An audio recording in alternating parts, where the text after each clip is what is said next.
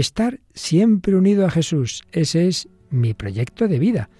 Así dijo Carlo Acutis, un adolescente fallecido con 15 años y elevado a los altares en 2020. Comenzamos hoy nuestras reflexiones sobre la etapa vital de la adolescencia. ¿Nos acompañas?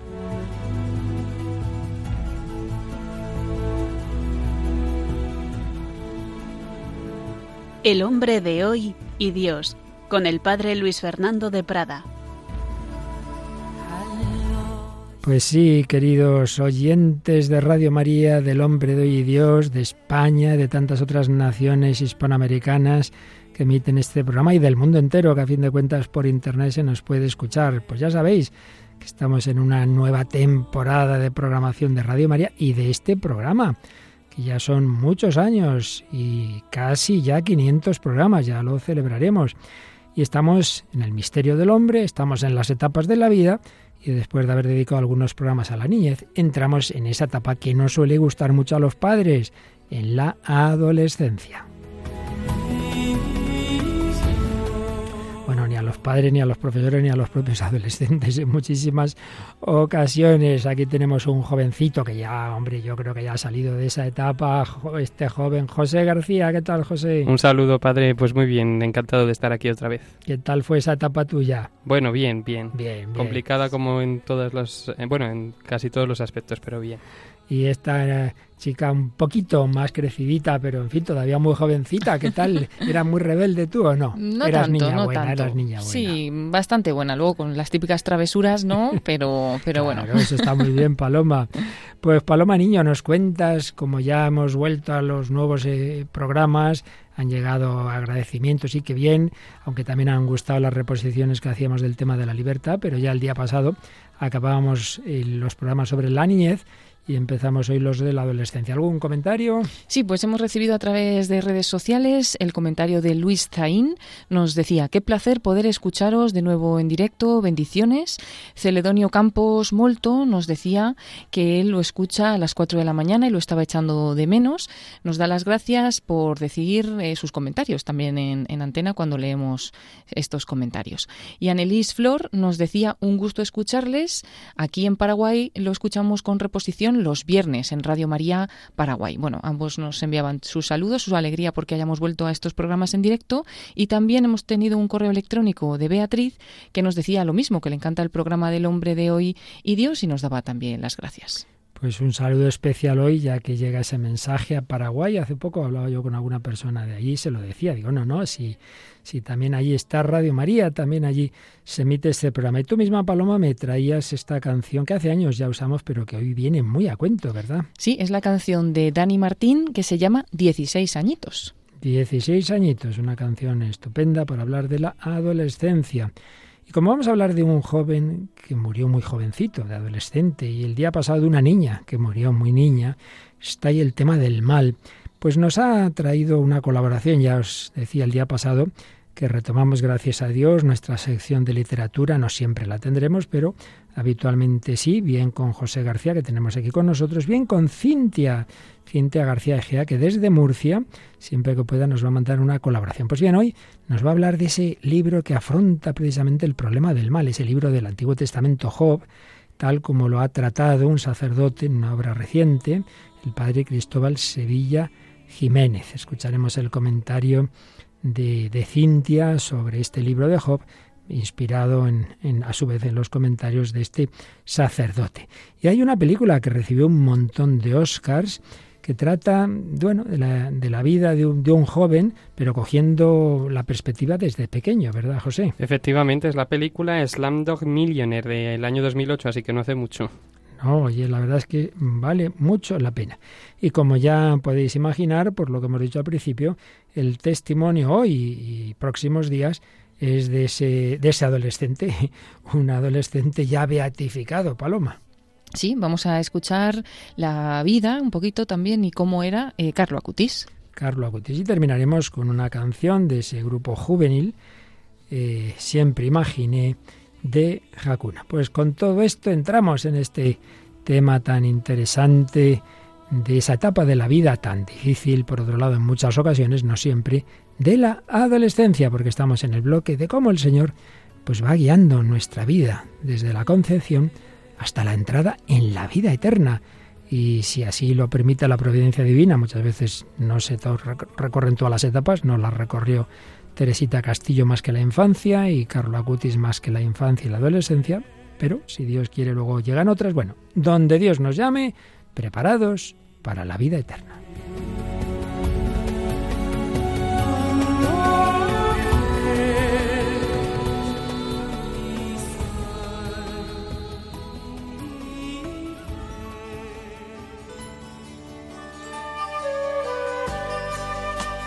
Y de nuevo volvemos a dos obras de cabecera para nosotros en este bloque de las etapas de la vida. Una de tipo psicológico, pedagógico, pastoral del padre Francisco Insa, que además de sacerdote es psiquiatra, que la hemos usado mucho en otros programas anteriores, con todo tu corazón, con toda tu alma, con toda tu mente, formar la afectividad en clave cristiana. Y cuando habla de la adolescencia, claro, pues nos dice lo típico que hay que hacerlo primero, ¿no? ¿Cuándo es esta etapa? No hay, evidentemente, no hay una regla matemática, hay autores que ponen unos límites, otros, bueno, él indica que podemos decir que la adolescencia se inicia con la pubertad, esa explosión de hormonas sexuales que se inicia alrededor de los 10 años en las niñas y los 13 en los niños. Bueno, pero hay muchos rangos de variabilidad en este tema. Y señalaba al padre Insa que si hubiese que resumir en una palabra, el drama, digámoslo así, en la adolescencia elegiría desequilibrio, desequilibrio. Y es que la maduración que hasta entonces se fue realizando en la infancia, en la niñez, de una manera más o menos armónica, ahora asume velocidades distintas en diversos niveles, porque no, no van, no van a la par muchas veces el nivel fisiológico, un par de años después de la pubertad ya pueden ser padres, estos chicos y chicas. A nivel corporal, prácticamente podemos decir que estrenan un nuevo cuerpo en el que muchas veces no se reconocen. A nivel psíquico, desde luego no están preparados para asumir responsabilidades importantes, ni siquiera para cuidarse a sí mismos. Y a nivel social, su rol está todavía supeditado a la familia, pero luego pues no están muchas veces a gusto ahí tardarán muchos años en tener, por otro lado, los recursos económicos suficientes para dejar la casa, para fundar su propio hogar. En fin, distintos factores de desequilibrio que hoy día se acentúan por razones externas también. Y este desequilibrio conlleva inseguridad, miedo, tensiones consigo mismo y consiguientemente con los demás. La gran pregunta implícita es ¿quién soy yo? ¿Quién soy? No se consideran ya niños, les molesta que les traten como tales. Mamá, ¿no me tienes que acompañar a, la, a la escuela? ¿Yo que soy un niño o qué? Pero también saben que aún no son adultos. Las responsabilidades serias les atraen, pero les dan miedo. Saben que aún no están preparados para decidir sobre su vida, tienen miedo al fracaso y muchas veces como reacción a esa inseguridad pueden caer y caen en la impulsividad, en resolver sus dudas actuando sin pensar. Y yo añadiría también a veces no solo la impulsividad, sino la agresividad. Inicio de la adolescencia, final, bueno, eso ya todavía más complicado. Aquí se señala como una posible edad los 19 años, pueden ser los 18, pueden ser los 20, pero también hay quien dice, uh, hoy día muchísimo más. Hay eternos adolescentes, rebeldes sin causa, que pueden estar así hasta los 30, madre mía. Bueno, eso pues Dios sabrá en cada caso, pero bien, como primer, primera pincelada nos puede servir esta delimitación de posibles límites.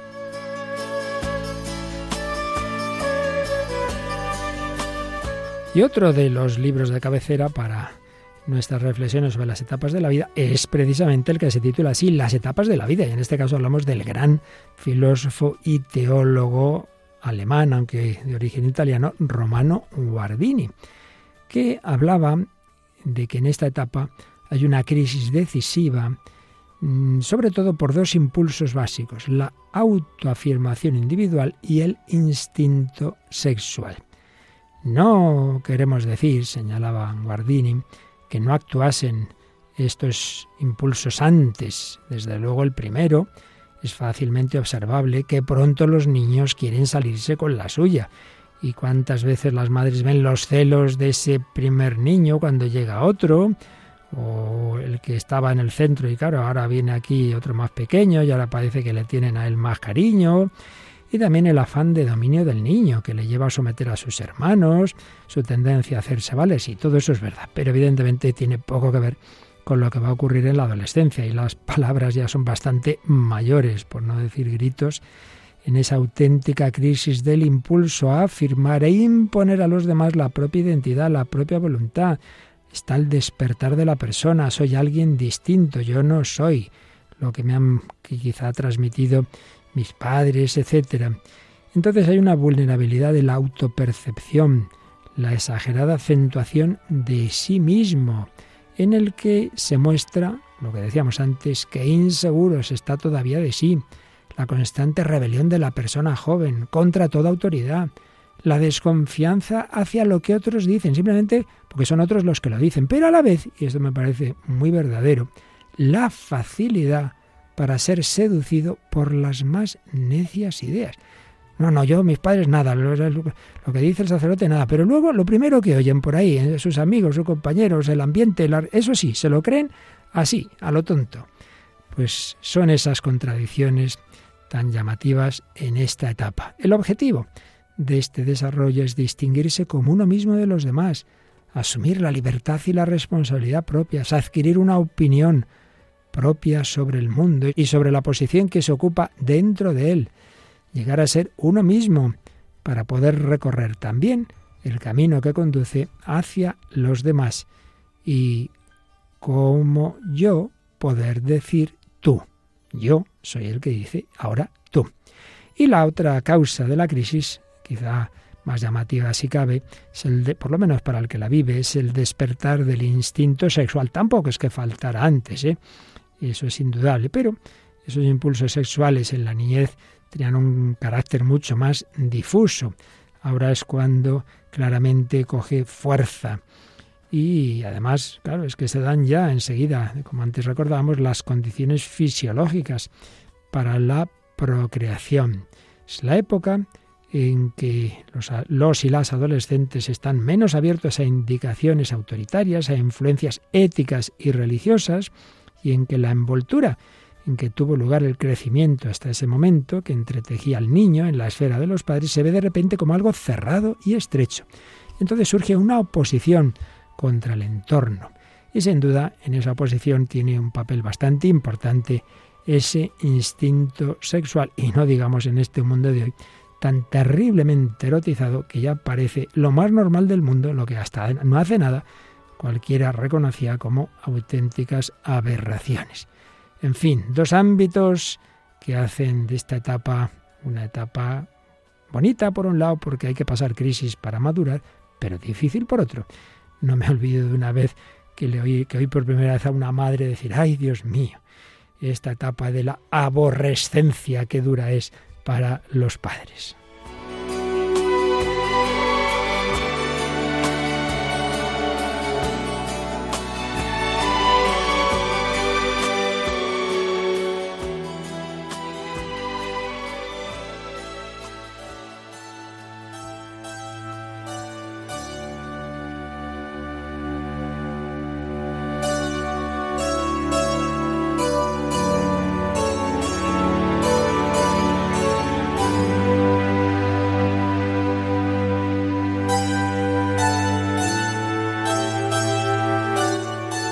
Aquí seguimos en Radio María en el Hombre de Hoy y Dios, edición 488, iniciando un pequeño bloquecito de algunos programas dentro del bloque de las etapas de la vida, pero un bloquecito, digo, sobre la adolescencia.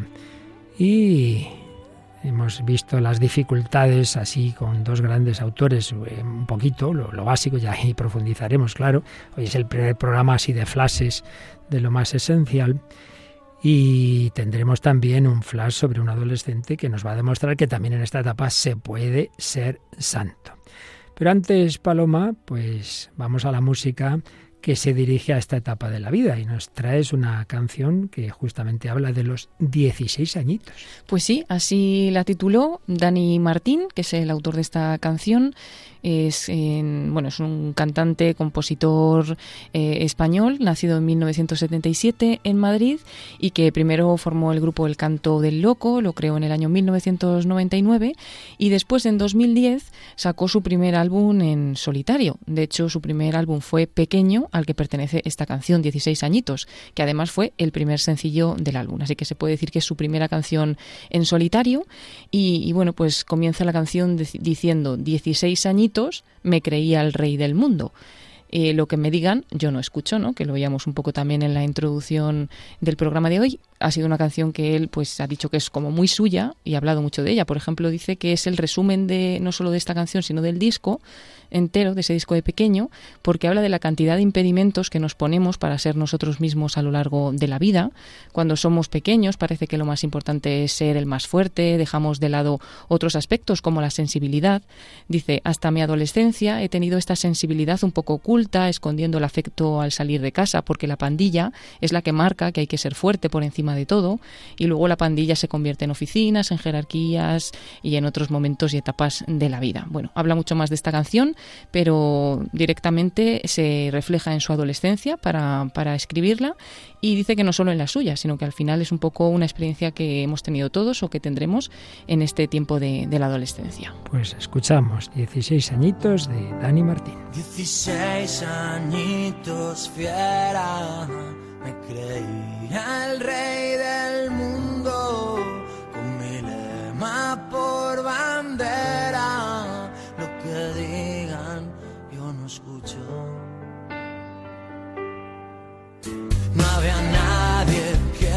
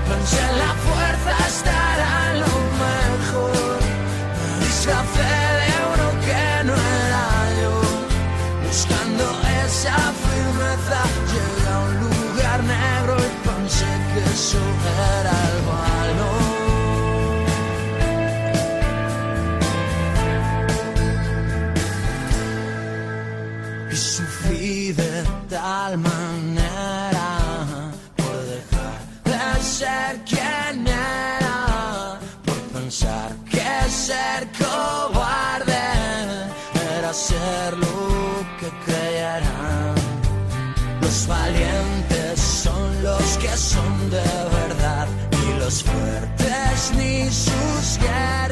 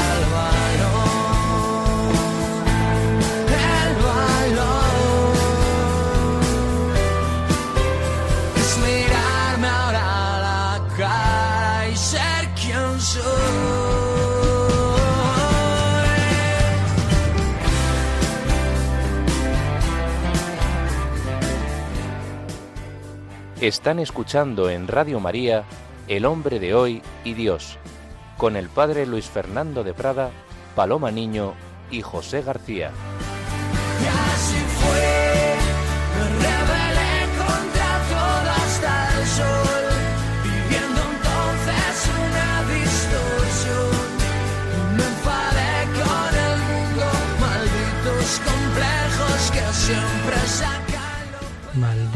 Complejos que siempre sacan lo peor. 16 añitos de Dani Martín, frases muy bien reflejando la adolescencia, ¿no te parece, José? Pues sí, pues sí, yo creo que sobre todo en el estribillo vemos que dice malditos complejos lo que acaba de decir padre y sobre todo que lo repite musicalmente, empieza la frase y dice, bueno, vuelvo a empezar, ¿no? Que muchas veces nos pasa en la adolescencia, pues musicalmente lo refleja. ¿Qué más frases destacarías? Bueno, pues yo también pienso que dice, buscando esa firmeza, esa firmeza mm. necesaria en la vida, tanto en la adolescencia como en cualquier etapa de la vida, que te la puede dar solamente Cristo y lo puedes reflejar a lo mejor en tus padres cuando eres niño, en tu pareja cuando eres mayor, en tus hijos a lo mejor cuando eres eh, ya más anciano, esa firmeza necesaria. Y sufrir, que sufrir es una parte que forma, mm, eh, que forma parte de nuestra vida y sufrir de tal manera por dejar de ser quien era, lo importante de ser quien soy, lo dice en la canción, la importancia de tener una identidad. Paloma, que es una fan de Dani Martín, ¿qué, ¿qué, destacarías? Bueno, me parece una canción bonita que seguro que ha ayudado a más de un chico, ¿no? Así en la juventud, porque es verdad que es muy típico, ¿no? De los adolescentes, como, como decíamos, rechazar un poquito más lo que les han enseñado sus padres. Lo que digan yo no escucho. Claro, lo que digan yo no escucho, salvo luego todo lo que digan los amigos o la pandilla, pues son los que mandan. Entonces, si me dicen, que lo dice él también en un comentario hablando de esta canción, si me dicen que soy el alto, el feo, el, el fuerte, el débil, o me ponen cualquier etiqueta, ya me la creo, vivo con ello y realmente luego, pues es lo que dice un poquito la canción, te das cuenta de que realmente mm, te disfrazaste de uno que no eras y que estabas guiado por los complejos, ¿no? Que es muy, también muy típico en, esa edad, ¿no? Estar muy pendiente y sobre todo ahora de la imagen, mm. etcétera. Y, bueno, como al final dice, llega a saber quién es él, ¿no? Una vez que pasa, pues después los años, ¿no? Porque está recordando como esta etapa anterior. Y bueno, me ha gustado también la parte que dice, los valientes son los que son de verdad, o sea, no los fuertes, no las guerras, sino los que saben llorar muchas veces. Eh, parece que es que fuerza es igual a violencia, por ejemplo, y no, la fuerza también está unida a la sensibilidad, como decíamos antes, o a ser también un poco débil, ¿no? Saber llorar, sin duda, en mayor o menor medida en esta etapa se sufre, bueno, en qué etapa no, pero es verdad que a veces es especialmente dura. Ahora, mucho más duro es el misterio de la muerte en la infancia, como recordábamos el día pasado, aunque Teresita Castillo lo vivió con esa alegría, con esa fe, con esa esperanza, con ese amor de ser misionera, y como oiremos luego después, la madre de Carlo Acutis, al que perdió humanamente hablando con 15 años, fines, así que es el misterio del dolor. Pues por eso, en esta sección literaria que hemos retomado, nuestra nueva colaboradora, que tiene un programa en Radio María, Amaos, Cintia García nos trae una colaboración sobre ese libro del Antiguo Testamento donde se plantea esto, el problema del mal, el problema del sufrimiento del inocente, inspirándose en una obra de un sacerdote, el padre Cristóbal Sevilla Jiménez, que comenta el libro de Job, nos manda esta, este, este comentario Cintia García. Querido padre Luis Fernando, queridos oyentes de Radio María, comprobamos que los anhelos de amor, belleza y verdad que tenemos en el corazón se encuentran en la literatura y también en nuestra fe católica que puede iluminarlos. Y así lo hemos experimentado en la sexta Semana Internacional de las Letras de la región de Murcia, Ex Libris, donde hemos participado con nuestro ciclo Literatura y Fe. Es el festival literario con más actos de toda España. Y les voy a hablar de una de las obras que hemos tenido muy presente y que ha sido una sorpresa para todos nosotros. Y precisamente se trata de Job, sí, un libro bíblico, pero hablamos de una publicación que ha realizado el sacerdote don Cristóbal Sevilla Jiménez, doctor en teología bíblica. Les voy a contar un poquito sobre Job porque ha sido la gran sorpresa literaria. Job es una obra única, cumbre de la literatura universal a la que pensadores, poetas y artistas de todas las épocas han recurrido, planteando el desafío de la búsqueda de Dios en medio del sufrimiento vital. Se trata de un libro difícil y enigmático, una genialidad literaria que incluye prosa y poesía sapiencial, y que tiene antecedentes escritos de Mesopotamia y de Egipto que pasan a la cultura occidental a través de la Biblia. Por supuesto, una obra inspirada, escrita por un autor anónimo con gran probabilidad un sabio israelita, un hombre con una gran cultura. Eran unos tiempos donde importaba más la obra que el autor. Este es un libro válido para todo tiempo y cultura. Los temas atemporales persisten. El personaje de Job es mencionado en el libro de Ezequiel, capítulo 14, versículos del 14 al 20, junto con otros, con Noé y con Daniel, como un hombre de proceder justo. Job era visto como una figura ejemplar de los tiempos antiguos. Es un hombre que defiende su integridad en todas las partes del libro y este es un signo de unidad literaria. Job es un hombre que a través de un sufrimiento injusto gana en humanidad. La obra de un autor que busca dar una respuesta desde Dios y también desde el misterio de la creación a lo incomprensible del sufrimiento humano. Es la crisis de una rebeldía dolorida por la propia vida y por el mundo en el que se habita. La crisis del sentido ante el silencio de Dios. Job siente no solo que Dios le trata como enemigo, sino que su hostilidad abarca a toda la humanidad. ¿Quién tiene que cambiar? ¿Job o Dios? Ah, la credibilidad de Dios está en juego en este libro, el sufrimiento del justo y la presencia del mal en el mundo. Pero a Job le interesa a Dios. Este libro refleja un drama universal, donde tomar conciencia de una sabiduría última que nos supera como humanos y es el principio de toda esperanza.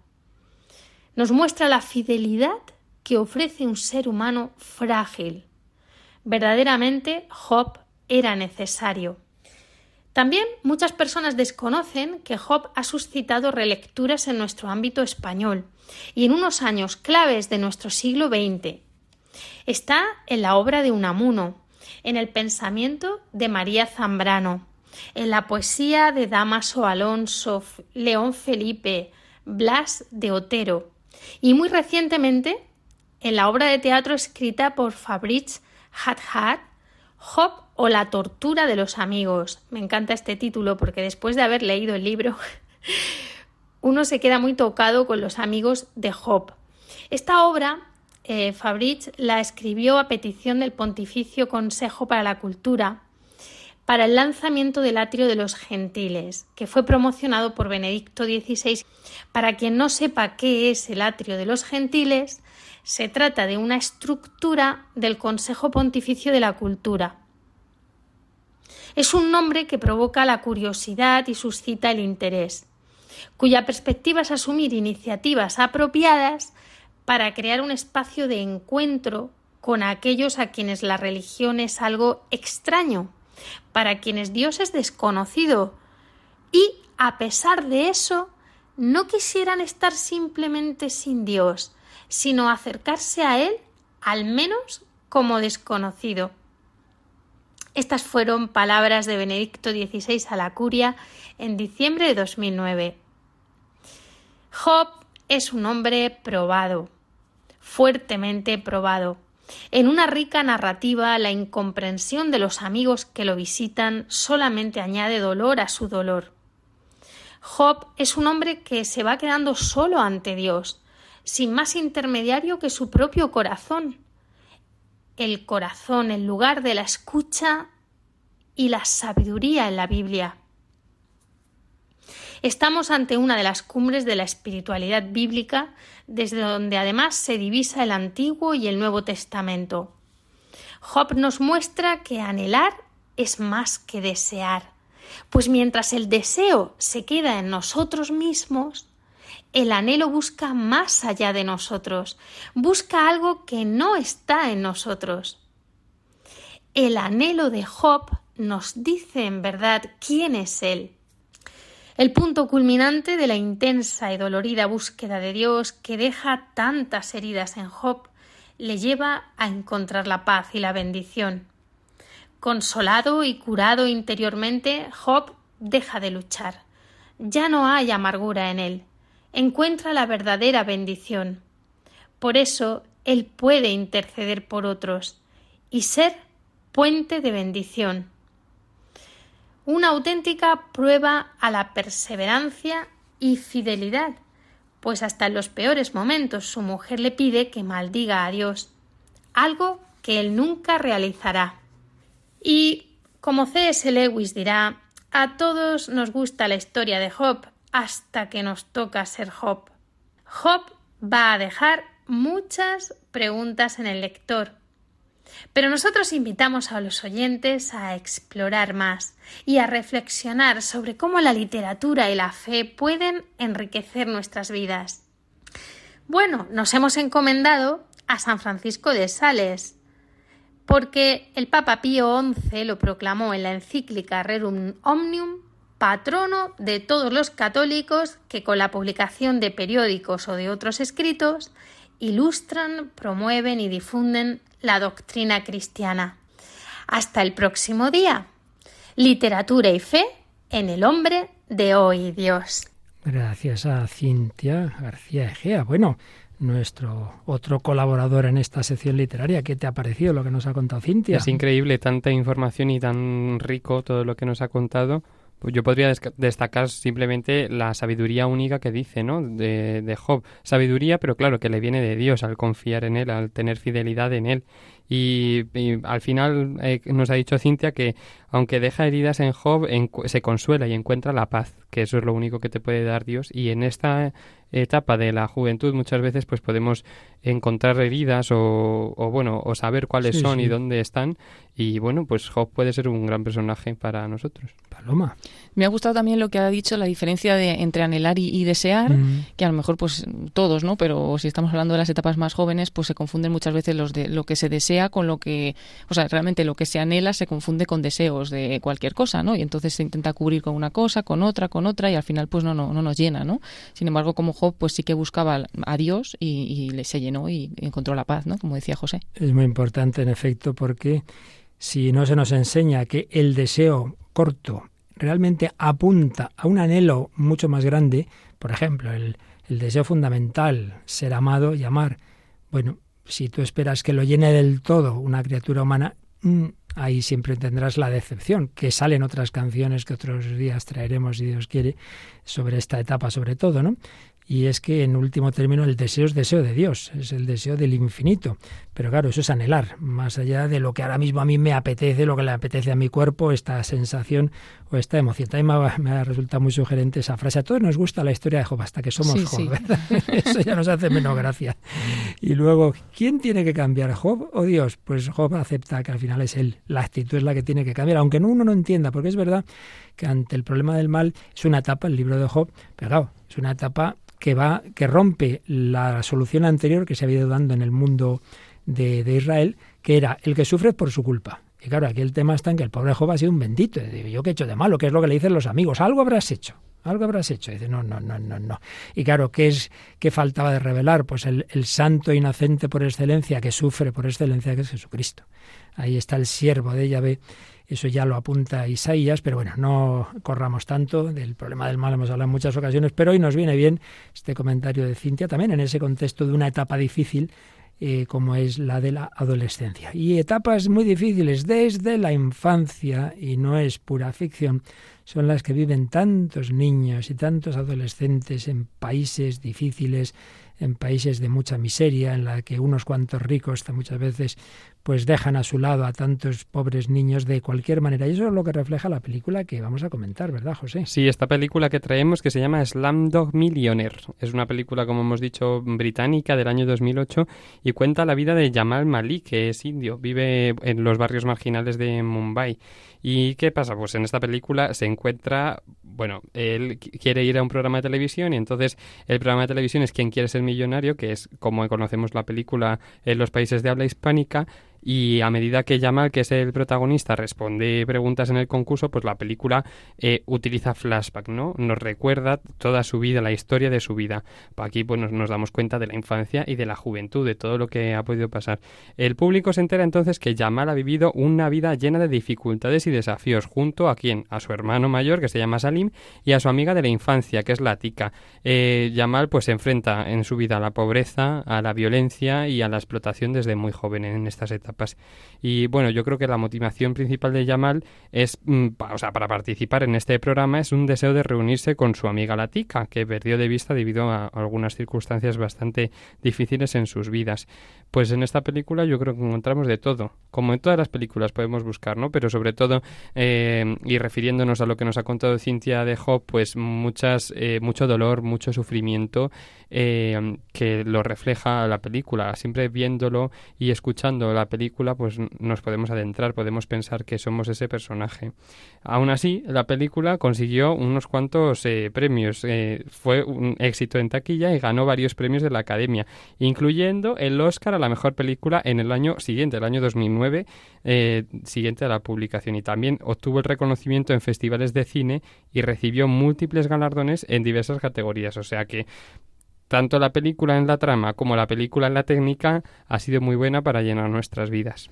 Y tenemos que añadir que así como muchas veces hacemos el comentario de que traemos películas que su trasfondo no lo compartimos o no lo recomendamos, pero que nos enseñan cosas, en este caso como en el caso anterior, millones que traíamos a propósito de los niños y Slandon Millionaire, vale la pena verlas.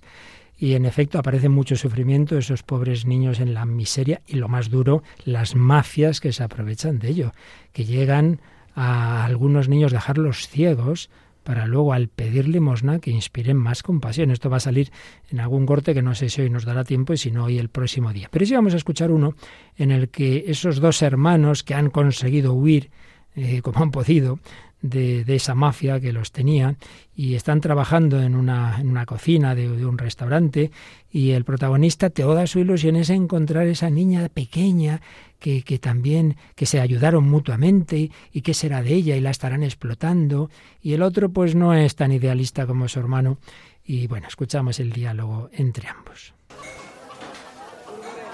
Me voy a Chopati. ¿Te apuntas? Por el amor de Dios. Estás enfermo. Me obligaste a volver a este agujero de mierda. Dejamos atrás amigos, una buena vida, un montón de pasta para esto. Volvimos para encontrarla. Eso tú. A mí ella me importa una mierda. Deberías volver al Distrito Rojo los sábados, en lugar de salir en busca de tu amor perdido. Me voy a Chopati.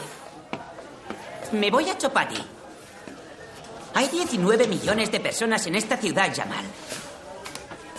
Olvídate de ella. Y es historia. Uno solo quiere el dinero, no complicarse la vida.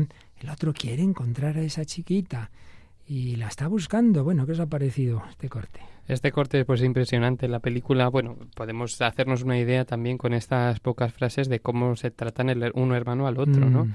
Y cómo uno quiere encontrar a su amiga y el otro, pues, efectivamente pasa, pasa de la vida. Me recuerdan a los dos hermanos de la película anterior. Es verdad. que uno era más pragmático, ¿no? Y otro era, pues, tenía más fe o tenía más esperanza también. Y aquí se les ve también un poco así, ¿no? Uno más preocupado por la situación, porque van, están en este, en este trabajo que no les gusta, que han dejado otras cosas atrás.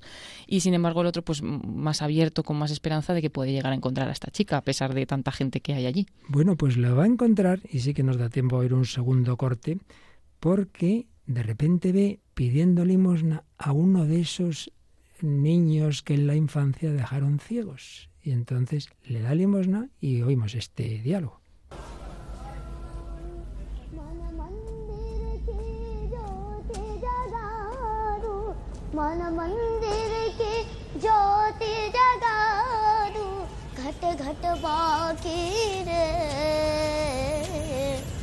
Buenas tardes, señor.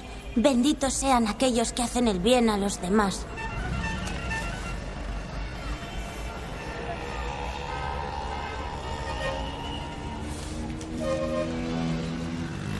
¿Dólares? ¿Cuántos? Cien. Me toma por un imbécil. Lo juro, por mi madre. ¿Qué hay en el billete? El retrato. ¿De quién es? Hay un viejo que está calvo por arriba y tiene el pelo largo a los lados, como una chica. Benjamin Franklin.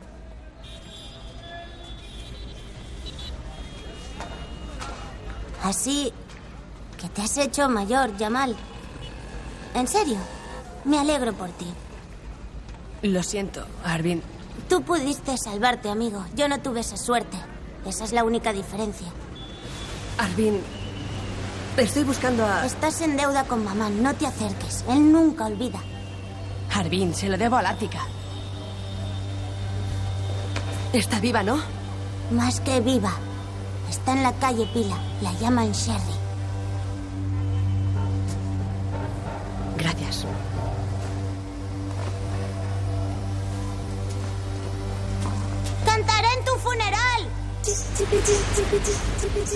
Este niño les enseñaban a cantar, le dejan ciego, reconoce, claro, por la voz al que le ha dado esa hermosa limosna, le da la pista para encontrar a la chica, pero le dice, ojo, que aquel jefe de la mafia al que tuvimos que tirarle no sé qué encima para salir corriendo, como te pille te mata. Por eso cantaré en tu funeral. Ya, es ya. fuerte, ¿eh, Sí, Paloma? cuando he oído la frase final se Sí, me sí. quedaba helada. No, la verdad es que la película eh, tiene su, su intriga, ¿eh? es muy interesante aparte de valor. Y luego, bueno, entendemos el concurso porque en España durante años hemos tenido ese Sí, concurso, sí, famoso sí. presentado por Carlos Sobera, ¿verdad? Sí. Quiere ser millonario, los cuatro comodines, todo eso es interesantísimo, pero debajo de eso hay todo, una, todo un drama. Ujú. Bueno, el, el corte ha sido impresionante. Me ha sorprendido también pues que al final son dos niños que se han conocido mucho, ¿no? Y que de nuevo se encuentran en la calle porque él va a hacer esa limosna. Y, y bueno, pues también lo duro que es, ¿no? Porque le dice, tú te has hecho mayor, yo me, me quedé así, ¿no? Me, pues me, me quedé ciego y, me, y no me quedó otra que, que estar pues pidiendo, ¿no? En la calle. Y si siempre es duro el problema del mal, cuando el mal ha sido hecho aposta por desalmados a un niño, es fortísimo, ¿verdad, José? Claro, es un, esto es una representación de la vida en estos barrios marginados, pero, pero vemos en esto la injusticia social y la capacidad, pues a lo mejor de, de Yamal o a lo mejor de otros, eh, de superar esos obstáculos que muchas veces son insuperables, ¿no? Al final, pues eh, tienen esa esperanza. El niño ciego tiene esa esperanza diciendo esta frase tan dura y tan fuerte, también quiere esa esperanza. Y bueno, en el recuerdo también que el- durante la película, que eh, eh, son flashbacks de la vida de Yamal, pues el público se piensa que eh, están sospechando que podría estar haciendo trampas, como que estuviese robando también dentro del programa, ¿no? Haciendo trampas para conseguir, pues al final la injusticia social es lo que vemos en esta película, pero con esperanza. Sí, responde también, siendo un niño sin formación, que ya empiezan a sospechar. Y bueno, hay mucho misterio, no vamos a destriparla, que tranquilos, porque la verdad es que sorprende el final. Y hay historias de redención también, hay historias de, de mucha maldad también, que vuelven a aparecer por algún lado, y, pero también hay, hay personas que al final tienen sus gestos muy buenos. Bueno, pues vamos a empezar a ver una historia ya real, ya absolutamente real y muy cercana, porque muchas veces los santos se nos quedan de hace demasiado tiempo, pero vamos, que, que vivió y murió cuando, después de que un servidor estuviera unos años en Italia, este, este jovencito, Carlo Acutis, del que hoy nos empieza Paloma a hablar y ya seguiremos el próximo día. Pues sí, vamos a hablar de Carlo Acutis, y es que nació el 3 de mayo de 1991. Seguro que pues muchos de los oyentes ya, ya eran mayorcitos o no, o acababan de nacer, pero bueno, que, que fue hace poquito, fue en 1991, pues todos, todos podemos recordarlo, ¿no? Nació en Londres, en Reino Unido, en el seno de una familia italiana que era originaria de Lombardía. Sus padres eran Antonia Salzano, la madre, y su padre Andrea Cutis, y estaban en Londres por motivos profesionales en el momento del nacimiento de Carlo, pero tras el nacimiento se fueron de nuevo a Italia en septiembre de ese mismo año, 1991, para más tarde instalarse en Milán. Allí en Milán es donde él asistió a la escuela primaria y secundaria con las hermanas Marcelinas, luego fue al Liceo Clásico León XIII, dirigido por los jesuitas, y en la capellanía de la secundaria eh, tuvo tanta influencia con su ejemplo, ¿no? que más tarde fue destacado por todos los docentes de la institución y, bueno, pues es que destacaba mucho, ¿no? ya desde, desde pequeño. Transmitió en particular eh, la importancia que tenía para él la Eucaristía, que según él era su autopista para ir al cielo fue criado Carlo en una familia tradicional, pero no practicante. Sin embargo, a temprana edad mostró su gusto por la piedad y rezar en las iglesias. Durante los viajes familiares siempre solicitaba a sus padres visitar los santuarios de la región y desde temprana edad pues tuvo esa devoción por la Eucaristía, también por la Virgen María, que luego definió como la única mujer de su vida. Se interesó por la historia de las apariciones de Nuestra Señora de Lourdes, de Nuestra Señora de Fátima, también estudió la vida de los santos, le gustaban mucho pues San Francisco de Asís, San Antonio de Padua, Domingo Sabio, María Magdalena de Pachi, los tres pastorcitos de, Fátima, ¿no? Eh, le gustaban muchísimo. Tanto es así que sabía tanto y quería aprender tanto que su madre tuvo que tomar clases de teología para poder responder a las cuestiones que su hijo Carlo, pequeño, ¿no? le, planteaba. Vamos a escuchar un primer corte de, de la madre de Carlo, de Antonia Salzano, que nos cuenta cómo era un niño pues muy precoz en todo. Ah, de cuando era pequeño, porque Carlos, de, cuando tenía tres años, tres años y medio, empezó a que quería entrar a salir en la iglesia por saludar a Jesús, eh, y la Virgen María, tenía mucho esto eh, relación con eh, el sacro, ¿no? Y mucha, eh, empezó a, a, orar el el em, rosario cuando tenía cuatro años y medio, cinco, ¿eh? Y le gustaba mucho la vida de los santos, el, eh, la Sagrada Escritura, era muy anticipatario, muy precoz. Y esto, eh, la primera palabra la, la dije a tres, a tres, tres meses, después cinco meses ya hablaba. Y en la fe también yo digo siempre que Corea delante del tiempo, ¿eh? porque era en todos pregos y también por la fe. Esto es una cosa increíble. Sí, sí que era precoz. Eso de hablar cinco meses, a los cinco me ha dejado colpito, que dicen los italianos. Como dice ella, corría delante del tiempo, ¿no? Porque era como muy precoz eh, en todo lo humano, en todas las cualidades, pero también en, en, la fe, como decía su madre.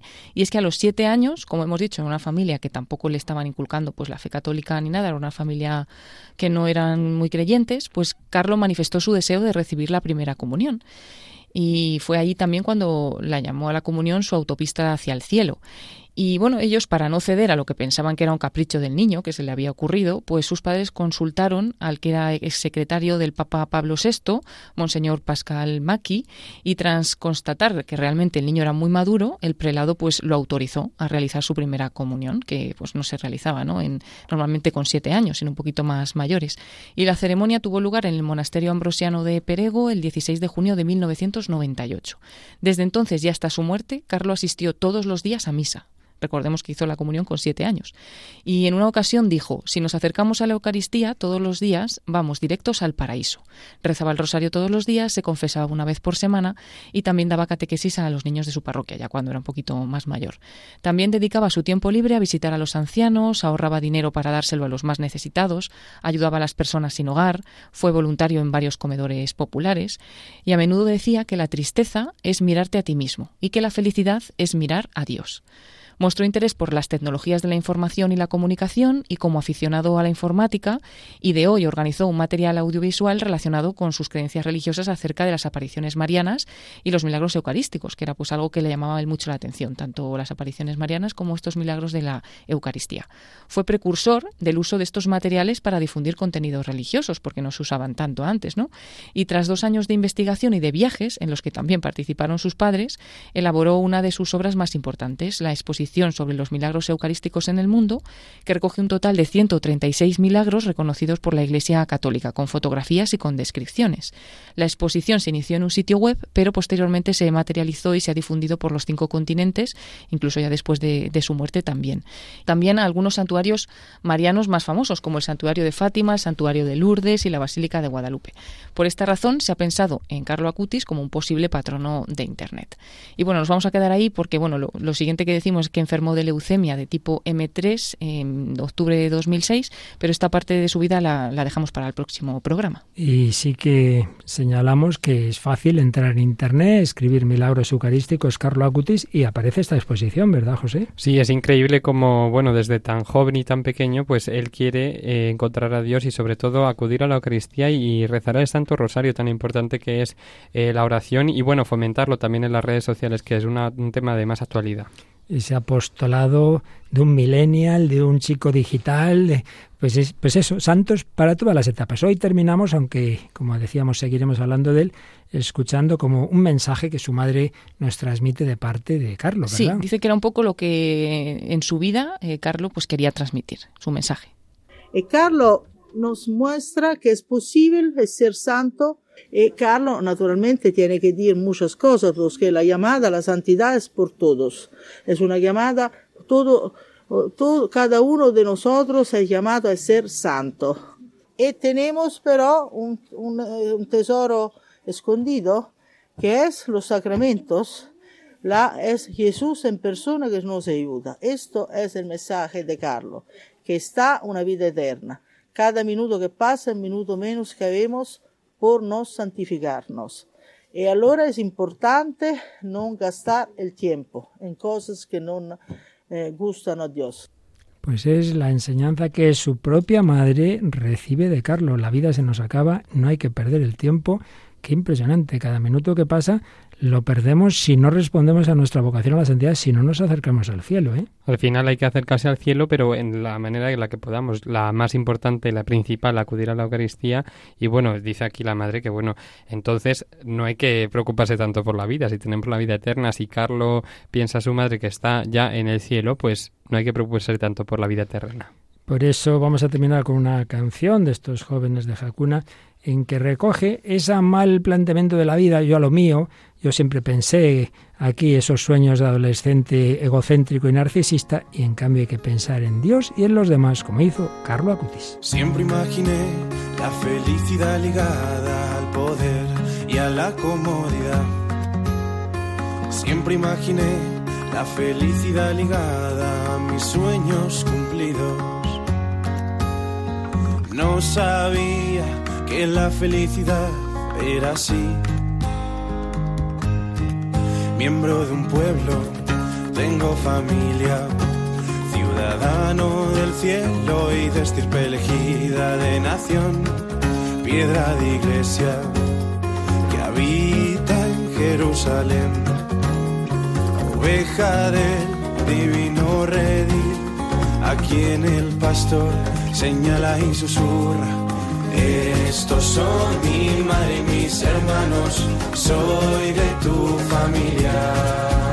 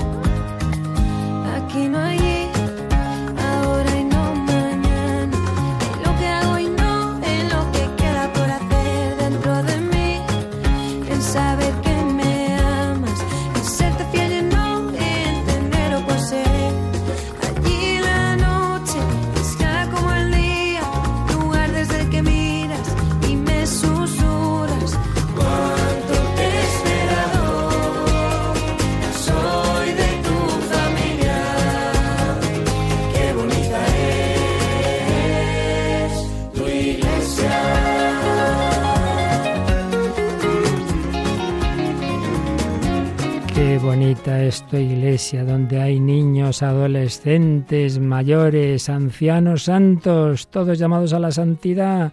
Se nos acaba el tiempo, el tiempo del programa, no, sobre todo el tiempo de la vida, cada segundo, para ser santos, como Carlo Acutis.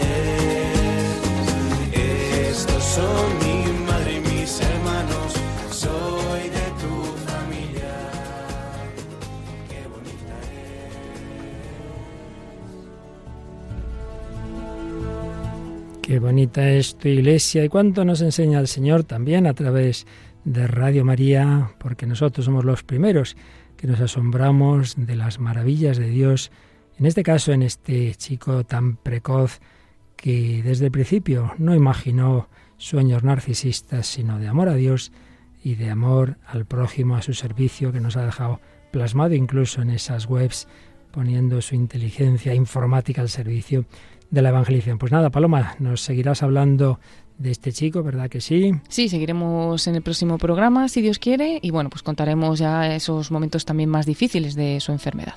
También seguiremos hablando de esa interesante película, Slandon Millionaire. Le pediremos a José que nos traiga también alguna reflexión literaria. Y bueno, Paloma, tú y yo nos vamos, que ya son horas, pero a este chico le dejamos por lo menos el, en el inicio del siguiente programa creo que tiene que seguir aquí un ratito. Sí, aquí te quedas, ¿no, José? Así que aquí te quedas en la William Party. Eso le voy a pedir al padre José Luis, quedarme un ratito más. Bueno, que te deje irte pronto, que ya son horas.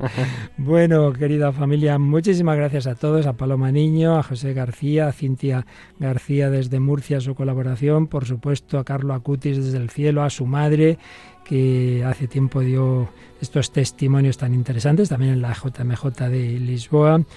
Y recordamos que este y los programas anteriores los podéis encontrar, ¿verdad, Paloma?, en el podcast de Radio María y que nos pueden también escribir. Sí, en los podcasts como siempre, en la página web www.radiomaria.ex, en la sección de podcast, podéis ordenar por orden alfabético y por la E, pues nos encuentran El hombre de hoy y Dios. Y también estamos, como siempre, en todas las plataformas de, de podcast, en Spotify, en Google y en Apple Podcast. Y para los que nos quieran hacer algún comentario, pues a través del correo el hombre de hoy y Dios radiomaria.es o buscándonos por el mismo nombre del programa en Facebook, donde pues también recibimos vuestros comentarios y, y, bueno, pues siempre nos vienen bien. De aquellos desde cualquier lugar y de cualquier edad, todos unidos en la búsqueda de Dios. Hasta el próximo programa, si Él quiere. Así concluye El hombre de hoy y Dios, un programa dirigido en Radio María por el Padre Luis Fernando de Prada.